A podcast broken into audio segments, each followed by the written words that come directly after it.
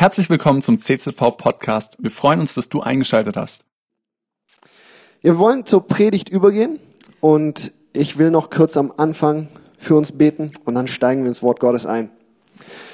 Himmlischer Vater, ich danke dir für diesen Morgen. Ich danke dir, dass du gegenwärtig bist durch deinen Geist und ich bitte dich einfach, dass du sprichst durch dein Wort, dass du uns deine Wahrheiten nahe bringst und dass du uns auch veränderst transformierst für unser alltägliches Leben.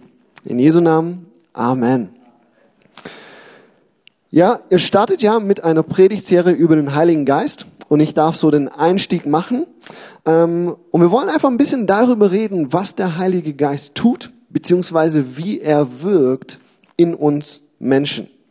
Wir dürfen die erste Folie oder die nächste einfach ranschmeißen.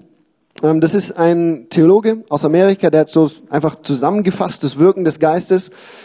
Er sagt, das Werk des Heiligen Geistes ist es, die aktive Gegenwart Gottes in der Welt, und zwar insbesondere in der Kirche, zu offenbaren. Also in anderen Worten oder ein bisschen einfacher ausgedrückt, es ist durch den Heiligen Geist, dass Gott gegenwärtig ist, dass er präsent ist unter uns Menschen.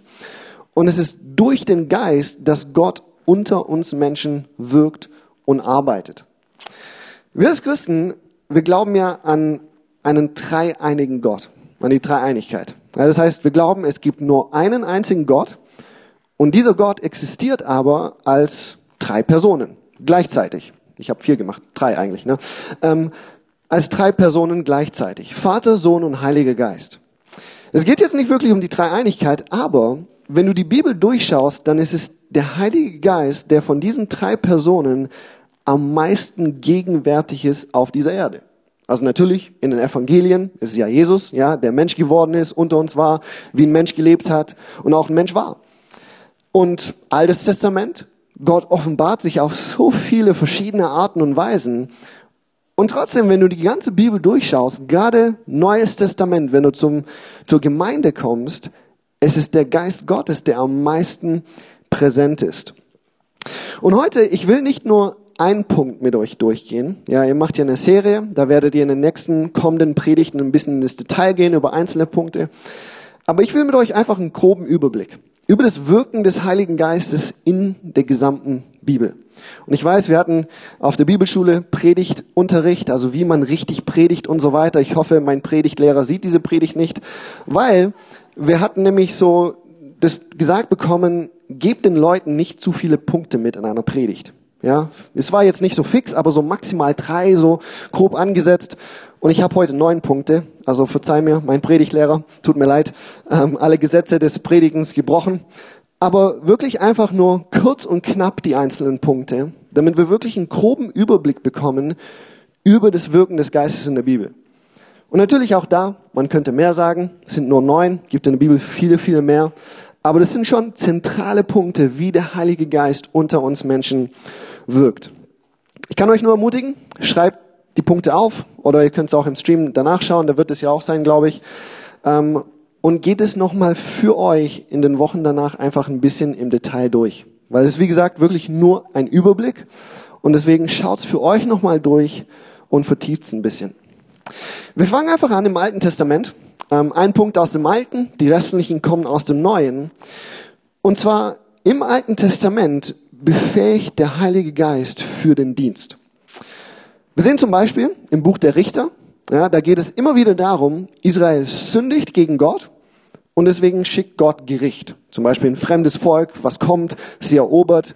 Und das ist eine, eine Gerichtsstrafe Gottes für ihre Sünde. Und irgendwann wacht Israel wieder auf und sagt, hey, was machen wir hier eigentlich? Und die kommen zurück zu Gott, schreien um Hilfe, Gott rette uns. Und was Gott macht ist, er schickt einen Richter.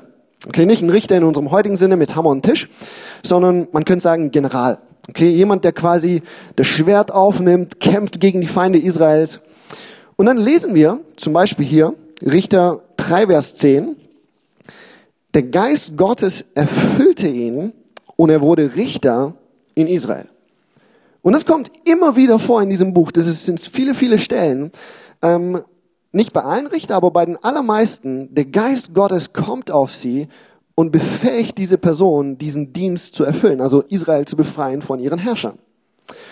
Oder bei den Königen. Ja, 1. Samuel 16, 13. Samuel salbt David mit Öl und der Geist Gottes kommt auf ihn und verlässt ihn nicht mehr. Also das sehen wir auch da bei den Königen. Befähigung zum Dienst. Propheten genauso, der Heilige Geist spricht durch sie, befähigt sie. Und bei den Handwerkern. Okay, das habt ihr wahrscheinlich jetzt nicht erwartet. Okay, wir reden von Generälen, von Propheten, von Königen und dann Handwerker. Auch die Handwerker. Gerade die im zweiten Buch Mose, die dafür verantwortlich waren, die Stiftshütte zu bauen. Also dieses besondere Zelt, wo Gott sein Volk begegnet ist. Und der Geist Gottes erfüllt diese Handwerker, damit sie ihren Dienst mit Perfektion vollbringen können und dieses Zelt bauen können. Also wir sehen hier, all diese Leute hatten ganz verschiedene Funktionen. Total unterschiedlich, oder? Und trotzdem eine Gemeinsamkeit, und zwar der Geist Gottes, der auf jeden einzelnen von ihnen gekommen ist und sie befähigt hat, ihren Dienst zu vollbringen, ihren Dienst zu tun. Und das ist so die Hauptaufgabe des Geistes im Alten Testament. Gibt auch mehr, aber das ist schon die, die Hauptfunktion. Wir gehen jetzt einfach ins Neue Testament über und wir schauen uns das ein bisschen chronologisch an. Okay, vielleicht nicht jeden Punkt genauso, aber es ist schon eine grob, ein groben Ablauf, wie der Heilige Geist in einen Menschen wirkt. Und zwar der zweite Punkt ist, er überführt von Sünde.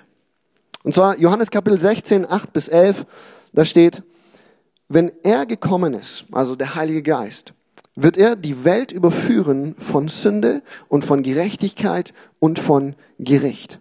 Von Sünde, weil sie nicht an mich glauben. Von Gericht aber, weil ich zum Vater gehe und ich, ihr mich nicht mehr seht. Von Gericht aber, weil der Fürst dieser Welt gerichtet ist. Also überführen bedeutet hier ganz einfach, dass der Heilige Geist der Welt deutlich macht, dass wir schuldig sind vor Gott.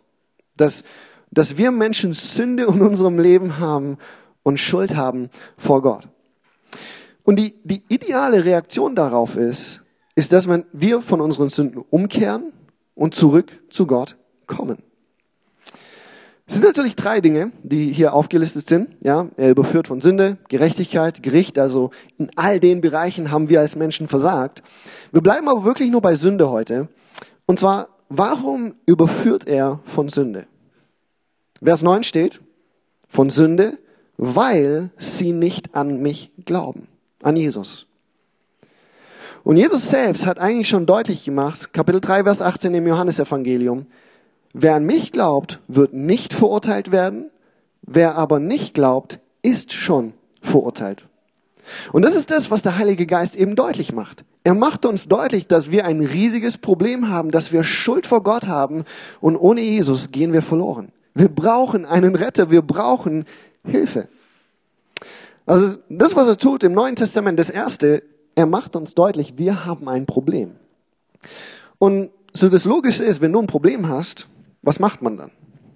Man sucht nach einer Lösung, oder? Und das Gute ist, der Heilige Geist zeigt uns auch, was diese Lösung ist.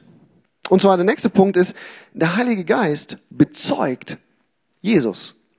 Auch genau im Johannesevangelium 15, ähm, Kapitel 15, 26, 27. Wenn dann der Beistand gekommen ist, wird er mein Zeuge sein. Aber auch ihr seid meine Zeugen, weil ihr von Anfang an bei mir gewesen seid.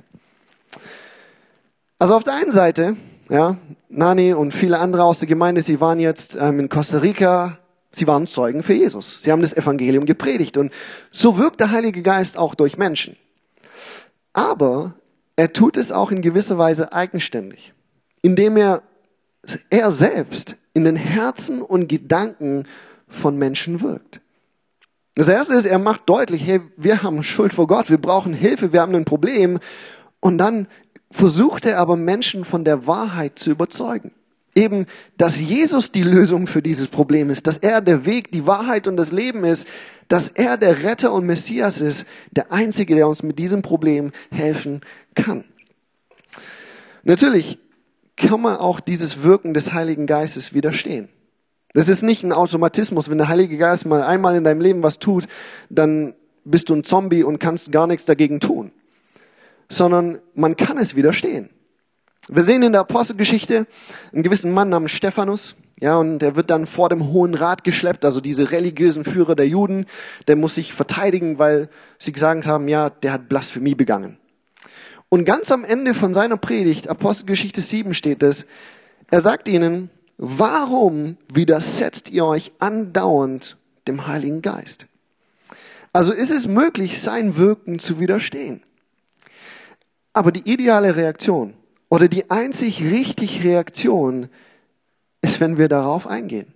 Diese Wahrheit annehmen, dass wir unsere Sünde bekennen, zurück zu Gott kommen, dass wir Jesus als Herrn und als Retter annehmen.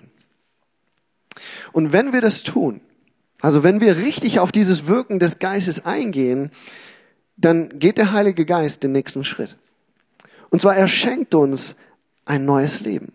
Die Sünde in unserem Leben, das zerstört alles. Unsere Beziehung zu Gott bringt Gericht und Tod mit sich.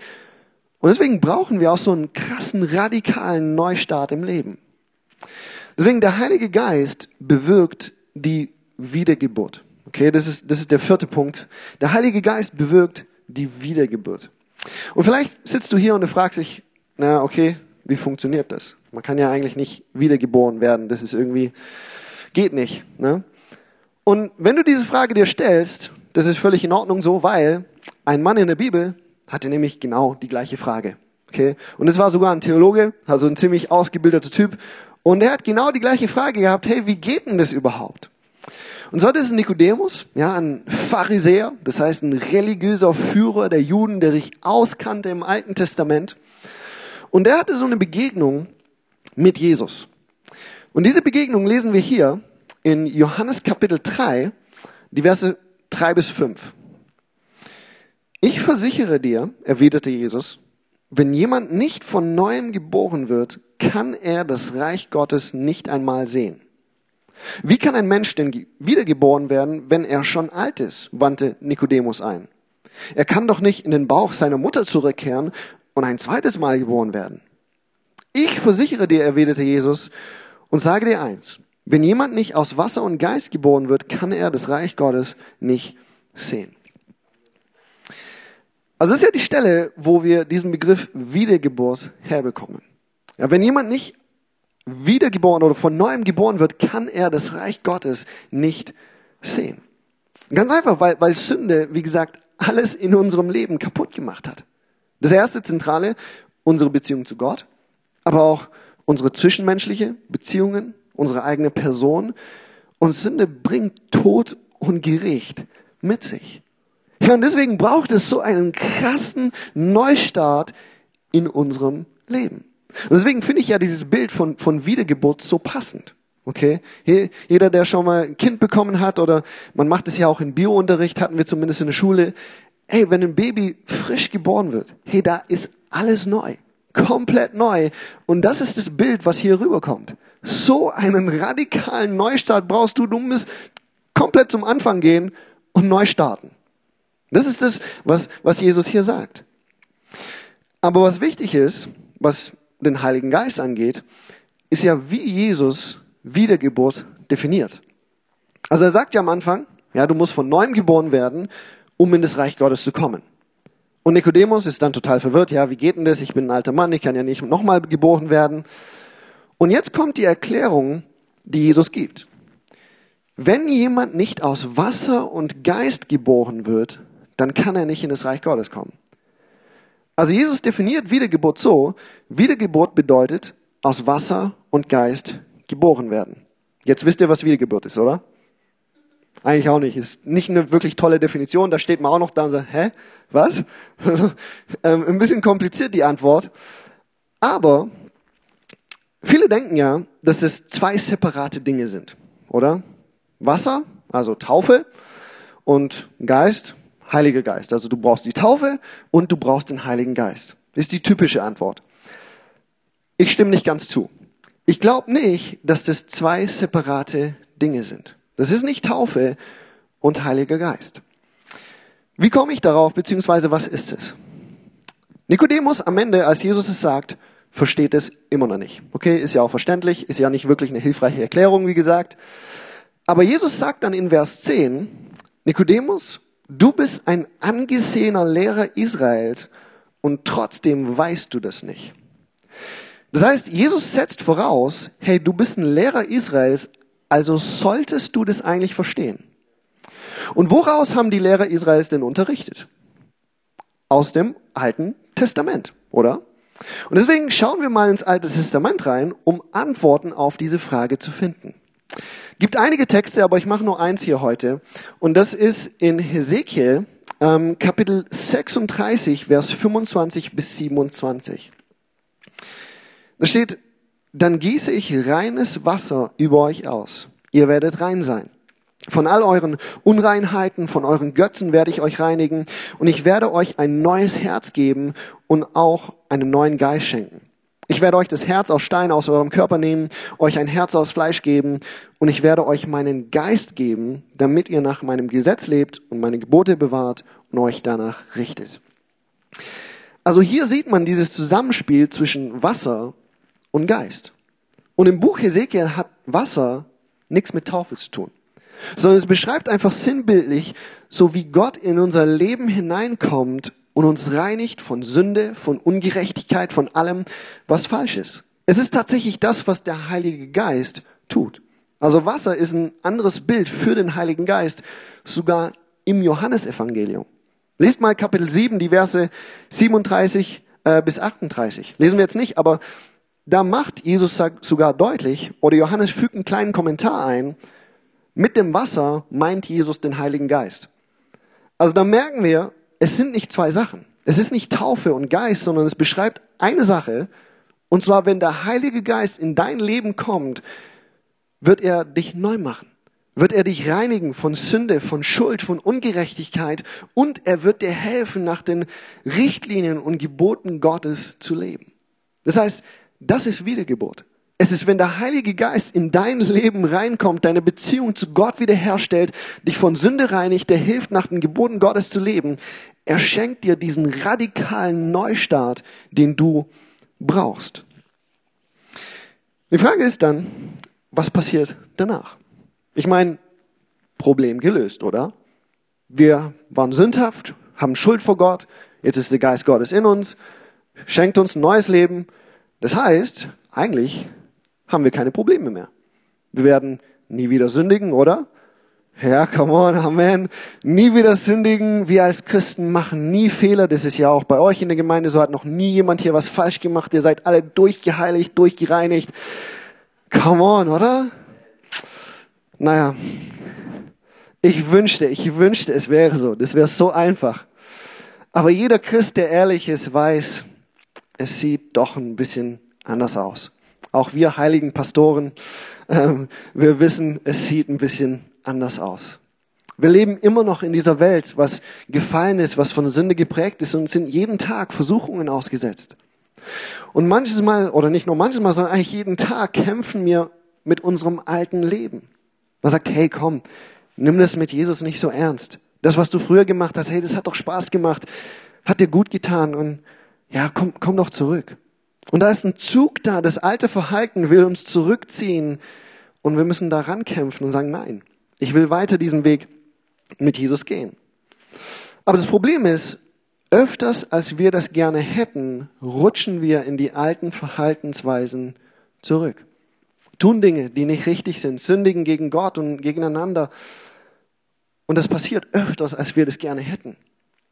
Das heißt, auf der einen Seite, ja, wir haben einen Neustart bekommen, das ist die Wiedergeburt. Aber auf der anderen Seite müssen wir jetzt lernen, was es bedeutet, dementsprechend zu leben. Und das ist ein Prozess. Wiedergeburt ist einmalig, da startest du von vorne. Aber das ist ja eben auch dieses Bild von einem Baby, oder? Das Baby kommt frisch raus, komplett neu. Und was macht es dann? Es, es wächst und dann kommen die Babyschritte. Es nimmt vielleicht einen Schritt und fällt dann wieder hin, weil es irgendwie nicht so ganz klappt. Und es ist ein Prozess, was auch die Bibel beschreibt als mündig werden. Das heißt, erwachsen werden. Das müssen wir auch im Glauben tun. In diesem Prozess gehen und lernen, was es bedeutet, Christ zu sein, Kind Gottes zu sein, nach den Richtlinien Gottes zu leben. Das Ding ist aber, wir sind da, oder das Gute daran ist, es kommt eben nicht nur auf uns an. Der Heilige Geist schenkt dir ja nicht einfach ein neues Leben und dann zieht sich zurück und sagt, ja gut, jetzt schau mal, wie du zurechtkommst. Das ist jetzt deine Sache. sondern er hilft uns, diesen Weg zu gehen. Natürlich, auf der anderen Seite haben wir auch eine Eigenverantwortung. Ja, lest mal den zweiten Petrusbrief, der macht es ziemlich deutlich. Gebt euer Bestes, strebt danach, gute Charaktereigenschaften eurem Glauben hinzuzufügen. Also da ist eine Eigenverantwortung da. Wir müssen unser Bestes geben. Und trotzdem ist der Heilige Geist in uns und hilft uns, diese Schritte zu gehen. Er arbeitet in uns und er verändert uns. Und das ist der nächste Schritt im Prozess. Fünftens, der Heilige Geist transformiert. Das sehen wir hier in Römer 8.13, fasst es gut zusammen. Wenn, denn wenn euer Leben von Begierden bestimmt ist, werdet ihr sterben. Wenn ihr aber durch den Geist die alten Verhaltensweisen tötet, werdet ihr leben. Also wir haben ja gesehen, es geht darum, dass wir lernen müssen, ein Leben zu führen, was Gott ehrt. Einen neuen Lebensstil, was zum Reich Gottes dazu passt. Wie es hier steht, wir müssen lernen, die alten Verhaltensweisen zu töten. Das heißt, wo wir früher gelogen haben, müssen wir jetzt lernen, wahrhaftig zu sein, aufrichtig zu leben. Wo wir in sexueller Sünde gelebt haben, müssen wir lernen, jetzt uns selbst zu beherrschen. Oder wo wir mit Hass erfüllt waren, müssen wir jetzt lernen, zu vergeben und zu lieben. Also alle alten Verhaltensweisen müssen wir töten oder irgendwie ausmisten, ja, so wie Neujahrsputz auf der Bibelschule, aber das hat nicht so ganz gut geklappt. Ähm, aber wir müssen lernen auszumisten. Die Frage ist nur, wie tun wir das? Was steht hier in, in Römer 8, Vers 13? Tötet die alten Verhaltensweisen durch eure Kraft, oder? Nein, eben nicht. Durch den Geist.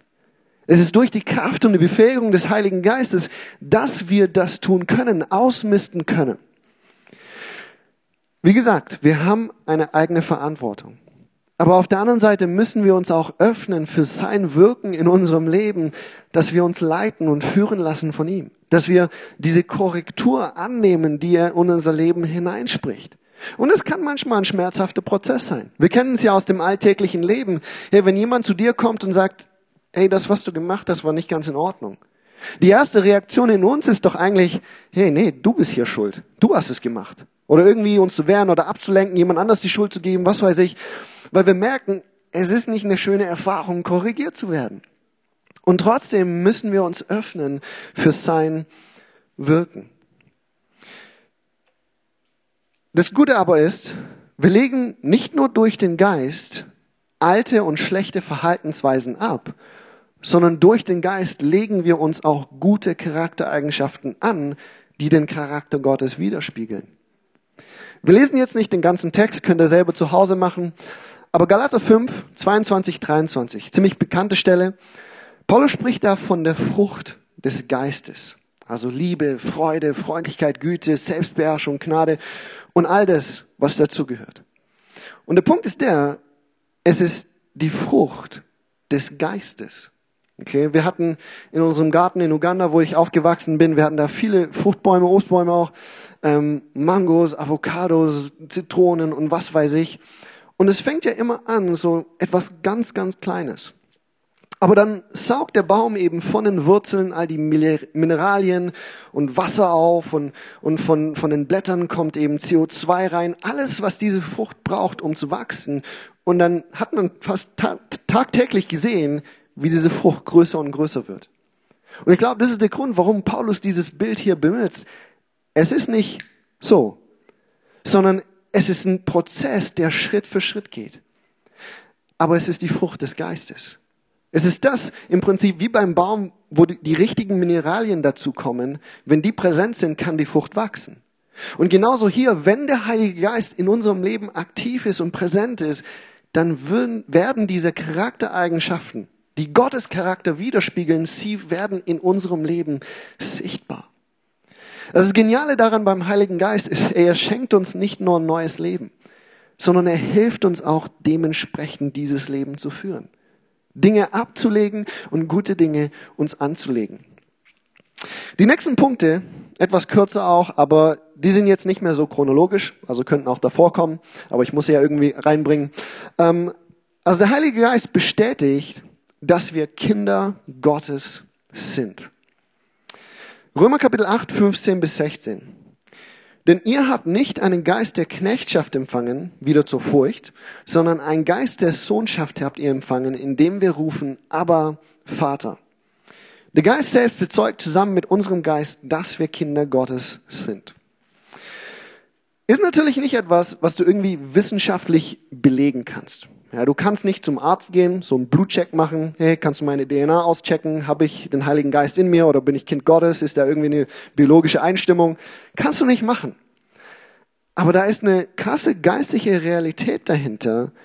Durch den Geist können wir rufen, aber Vater. Und bei dem Wort rufen, es geht hier tatsächlich um ein, um ein lautes Rufen oder sogar um ein Schreien. Okay? Keine Angst, ihr müsst jetzt nicht schreien beim Beten, ihr könnt auch ganz normal beten. Aber der Punkt ist der, es geht hier nicht einfach darum, dass man in die Kirche geht und dann das Vaterunser betet, oder? Vater unser im Himmel, geheiligt werde dein Name. Ich habe ja jetzt Gott mit Vater angesprochen, also ist der Heilige Geist in mir, das ist die Bestätigung. Passt ja, oder? Eben nicht. Also dieses Wort rufen findest du zum Beispiel in den Psalmen wo jemand in der Not zu Gott ruft. Natürlich, es geht nicht nur um Not, ja, auch wenn es uns gut geht, können wir zu Gott rufen, aber da wird es am meisten sichtbar. Gerade wenn jemand in der Not ist, dass diese Person zu Gott rufen kann. Und ich glaube, darum geht es. Es ist ein Ruf der Überzeugung, aber Vater.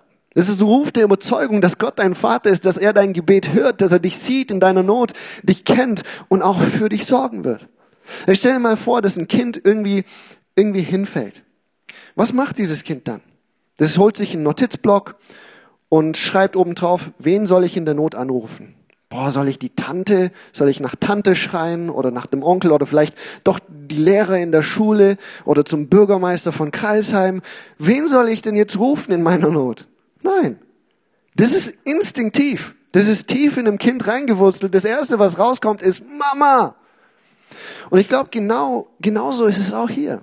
Das ist etwas, was der Heilige Geist tief in uns hineinlegt, was natürlich nicht nur in Zeiten der Not ist, aber vielleicht gerade da sichtbar wird, dass es tief in uns verwurzelt ist und wir zu Gott rufen können mit einer Überzeugung, aber Vater. Und wir können es tun, weil der Geist selbst bezeugt, zusammen mit unserem Geist, dass wir Kinder Gottes sind. Es gibt Zeiten im Glauben, wo wir Glaubenskrisen haben, wo wir vielleicht Zweifel haben und damit kämpfen. Und es gehört dazu. Ja, wir gehen jetzt nicht in diesem Thema rein, das wäre dann zu lange, aber das widerspricht dem nicht, was wir gerade gesehen haben. Dass der Geist Gottes das in uns hineinlegt, eine Gewissheit, dass wir seine Kinder sind, Kinder Gottes sind und dass Gott unser Vater ist, zu dem wir kommen dürfen. Siebtens, der Heilige Geist gliedert uns in die Gemeinde Jesu ein. Korinther 12, 13, denn wir sind alle durch einen Geist in einen Leib eingefügt, mit dem einen Geist getränkt worden. Juden, Nichtjuden, Sklaven und freie Bürger. Das heißt, es ist der Heilige Geist, der uns zusammenbindet als Familie Gottes oder als Leib Jesu, wie es hier steht. Das heißt, wenn jemand sein Leben Jesus übergibt, haben wir gesehen, kommt die Wiedergeburt. Das heißt, deine Beziehung zu Gott wird wiederhergestellt. Aber eben nicht nur das sondern du wirst auch in eine neue geistliche Familie reingepflanzt. Du kannst überall auf der Welt hingehen, ob das Costa Rica ist oder Südsudan oder sonst wo. Dort, wo Menschen sind, die wirklich an Jesus glauben, das ist deine geistliche Familie. Und das ist ja das Unglaubliche an Gemeinde. Auch wenn es Probleme in Gemeinde gibt, ohne Frage. Aber es ist nicht nur ein sozialer Club. Es ist nicht nur ein Ort, wo menschliche Freundschaften sind, sondern es ist ein Ort, wo der Geist Gottes in dir wohnt und auch in mir und deswegen sind wir Geschwister. deswegen sind wir eine geistliche Familie, eine Realität, die viel tiefer geht als nur Fleisch und Blut. Achtens, der Heilige Geist rüstet aus. Okay, 1. Korinther 12 bis 14, da geht es ja um die Geistesgaben. Ähm, wir listen sie jetzt nicht auf, aber das sind alles übernatürliche Gaben, die der Heilige Geist gibt und die nur in der Verbindung zu ihm gebraucht werden können. Das kannst du an sich nicht lernen. Du kannst nicht eine Schule besuchen, so wie Bibelschule oder irgendwelche andere Ausbildung. Das kannst du nicht tun, sondern es ist wirklich, was der Geist geben muss und Dinge, die du in der Abhängigkeit zu ihm gebrauchen musst. Und Paulus sagt, Korinther 14.1, bemüht euch um die Geistesgaben, ganz besonders aber um die Weissagung. Das heißt, es kommt da eben schon auch auf uns an. Ob wir uns dafür öffnen, ausstrecken ähm, und uns gebrauchen lassen in diesem Bereich von dem Heiligen Geist.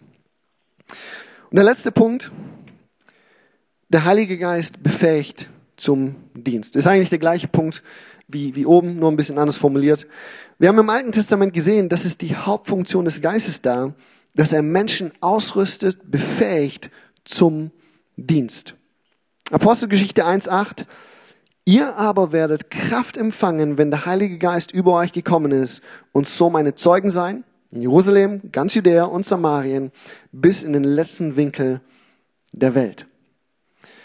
Wir haben ja gesehen, dass der Heilige Geist selbst ein Zeuge für Jesus ist, aber eben auch wir. Wir sollen das weitergeben, was wir mit Jesus erlebt haben. Menschen erzählen davon, wer dieser Jesus ist, was er am Kreuz für uns getan hat, was das für uns bedeutet. Aber nicht nur das, sondern das, was wir in unserem persönlichen Leben mit Jesus erfahren haben. Wie er uns ein neues Leben geschenkt hat, uns verändert und transformiert und dass es auch bei ihnen möglich ist. Apostelgeschichte 1.8 ist ja eigentlich eine Zusammenfassung von der ganzen Apostelgeschichte. Und es fängt an in Apostelgeschichte 2 sich zu erfüllen. Wir sehen da, Kapitel 2, Vers 4, der Heilige Geist kommt auf alle 120 Christen, die dort versammelt waren. Und sie fangen an, in neuen Sprachen zu sprechen, ähm, Sprachen, die sie noch nie gelernt haben. Und sie haben wahrscheinlich in diesen Sprachen ziemlich laut Gott angebetet. Deswegen versammelt sich so eine riesen Menschenmasse, die hören zu. Und auf einmal steht Petrus auf und er fängt an zu predigen. Und dann merken wir, das, was Jesus sagt, stimmt. Ihr werdet Kraft empfangen, um meine Zeugen zu sein. Weil das ist der gleiche Petrus, als Jesus verhaftet wurde, ist Petrus weggerannt. Ich, ich mache ihm keinen Vorwurf, ich hätte wahrscheinlich das gleiche gemacht. Und trotzdem. Und dann wird Jesus im Haus verhört und da kommt ein kleines Dienstmädchen auf ihn zu und fragt, hey, gehörst du nicht auch zu Jesus? Und sagt, nein, nein, tue ich nicht. Und verleugnet ihn dreimal und jetzt ist da eine riesen Menschenmasse. Vielleicht sogar waren da Menschen dabei, die dafür verantwortlich waren, dass Jesus gekreuzigt wurde. Und dieser Petrus steht auf in der Kraft des Geistes und fängt an, das Evangelium zu predigen. Es war aber nicht nur Petrus, sondern die Apostelgeschichte macht es einfach deutlich, es waren alle Christen, die dafür verantwortlich waren, die erfüllt waren mit dem Heiligen Geist und die Zeugen waren für Jesus. Und es tut Gott auch heute noch. Seine Gemeinde mit dem Heiligen Geist erfüllen, der uns Kraft gibt, um seine Zeugen zu sein. Das gilt auch für dich. Wir kommen zum Schluss. Ähm, es gab heute viele Punkte zum Mitnehmen. Theorie. Aber Theorie ist eben oft die Grundlage für die Praxis. Das ist genauso in der Fahrschule. Du machst erst die Theorie. Wenn du die Stunden hast, kannst du anfangen zu fahren mit dem Lehrer, der dich begleitet und hilft, das zu tun. Und wenn wir besser verstehen, was er alles tut, dann können wir uns vielleicht ein bisschen mehr dafür öffnen, für sein Wirken in der Praxis. Aber auf der anderen Seite müssen wir uns tatsächlich auch für sein Wirken öffnen. Wir müssen uns bereit erklären, das zu tun. Und jetzt am Ende ist einfach die Frage an dich, wie gehst du damit um? Wie gehst du mit diesem Wissen um? Nicht nur in dieser Predigt, sondern auch in die kommende Serie, was du im Wort Gottes für dich liest. Wie gehst du damit um? Bleibt es nur Theorie? Ja, war vielleicht eine nette Predigt heute Morgen oder auch nicht, das könnt ihr entscheiden. Aber bleibt es Theorie? Bleibt es nur, okay, Sonntag ist jetzt abgehakt, jetzt gehe ich nach Hause, das Leben geht weiter? Oder sagst du, das, was ich gehört habe, das will ich in meinem Leben erleben? Das möchte ich erfahren und ich möchte mich gebrauchen lassen dort draußen, nicht nur hier in diesem Gemeindesaal. Und deswegen einfach zwei Fragen noch konkret für uns. Die erste ist, hast du schon ein neues Leben? Hast du schon ein neues Leben mit Jesus? Und vielleicht hast du heute Morgen einfach das Wirken des Geistes dort bei dir gespürt. Wie er dich vielleicht auf Sünde in deinem Leben hinweist, auf deinen verlorenen Zustand, dass du Hilfe brauchst, dass du einen Retter brauchst. Und vielleicht hast du gemerkt, wie er dich einfach zu Jesus zieht. Und du merkst, es ist jetzt einfach dran, dein Leben Jesus zu geben. Ihn anzunehmen als Herrn und Retter. Da will ich dich einfach ermutigen, heute Morgen lehne das Wirken des Geistes nicht ab, sondern geh darauf ein. Komm zu Jesus, bekenne deine Sünde, sag ihm Danke, Jesus, dass du für mich am Kreuz gestorben bist. Ich nehme dieses Angebot an, erfülle mich mit deinem Geist und schenk mir dieses neue Leben. Ich lade dich ein, hey, komm heute Morgen zu Jesus. Wir werden gleich ein Lied singen und du darfst einfach diese Zeit nutzen, um mit Jesus zu reden und es vor ihm zu bringen. Natürlich, du darfst auch auf mich nach dem Gottesdienst kommen, auf mich zu oder auf Nani, auf eines der anderen Leiter hier. Wir würden dir gerne helfen, diesen Schritt zu tun. Der zweite Punkt ist ganz einfach, streck dich aus nach dem Heiligen Geist und nach seinem Wirken. Das gilt für uns alle. Wir haben gesehen, was der Heilige Geist alles tut und das war wirklich nur eine Einführung. Es gibt so viel mehr. Der Heilige Geist ist, ist in jedem Bereich unseres Lebens aktiv. Wirklich in jedem Bereich. Und ich habe es ganz bewusst so formuliert, streck dich aus nach dem Heiligen Geist und nach seinem Wirken. Weil der Punkt ist der, es geht eben nicht nur um sein Wirken, vielleicht sogar sekundär. Der Heilige Geist ist eine Person. Das ist Gott selbst.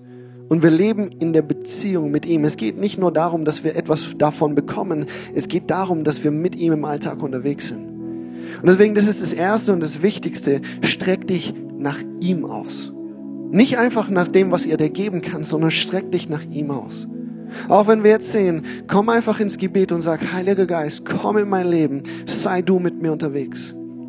Aber das Zweite ist eben auch, öffne dich auch für sein Wirken. Der Heilige Geist gibt so viele verschiedene Dinge in diesem Leben und er möchte auch dich gebrauchen, um ein Segen zu sein.